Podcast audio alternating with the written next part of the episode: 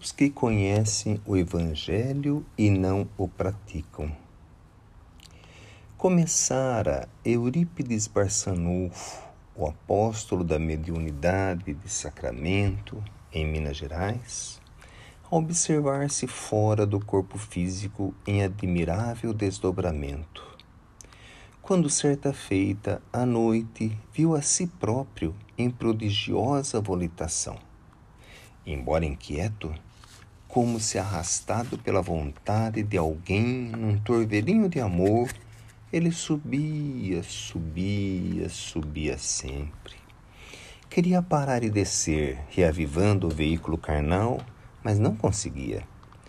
Braços intangíveis tutelavam-lhe a sublime excursão.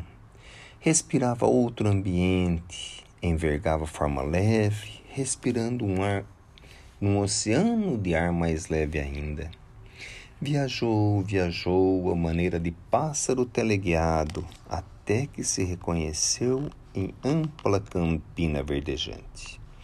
Reparava na formosa paisagem, quando não longe, avistou um homem que meditava envolvido em doce luz.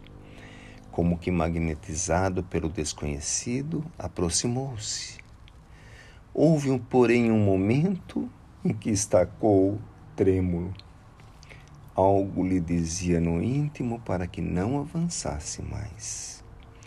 E num desdobramento de júbilo, reconheceu-se na presença do Cristo Jesus.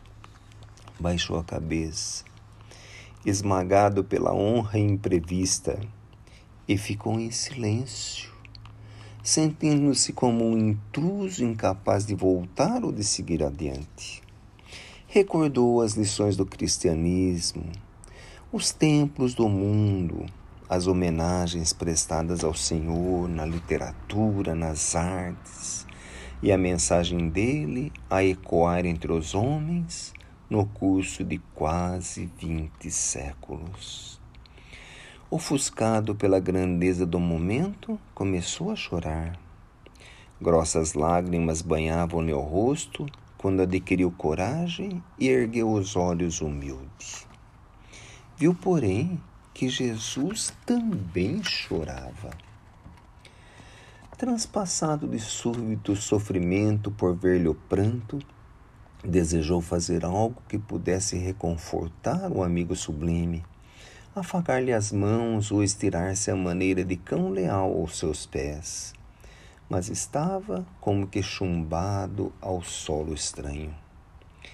Recordou, no entanto, os tormentos do Cristo a se perpetuarem nas criaturas que até hoje na terra lhe atiram incompreensão e sarcasmo. Nesta linha de pensamento não se conteve. Abriu a boca e falou suplicante: Senhor, por que choras? O interpelado não respondeu. Mas desejando certificar-se de que era ouvido, Eurípides reiterou: Choras pelos descrentes do mundo? Enlevado, o missionário de Sacramento notou que o Cristo lhe correspondia agora ao olhar, e após um instante de atenção, ele respondeu em voz dulcíssima: Não, meu filho. Não sofro pelos descrentes aos quais devemos amar. Choro por todos os que conhecem o Evangelho, mas não o praticam. Eurípides não saberia descrever o que se passou como se caísse em profunda sombra ante a dor que a resposta trouxera. Desceu, desceu e desceu, e acordou no corpo de carne. Era madrugada. Levantou-se e não mais dormiu. E desde aquele dia, sem comunicar a ninguém a divina revelação que lhe vibrava na consciência, entregou-se aos necessitados e aos doentes sem repouso sequer de um dia, servindo até a morte. Hilário Silva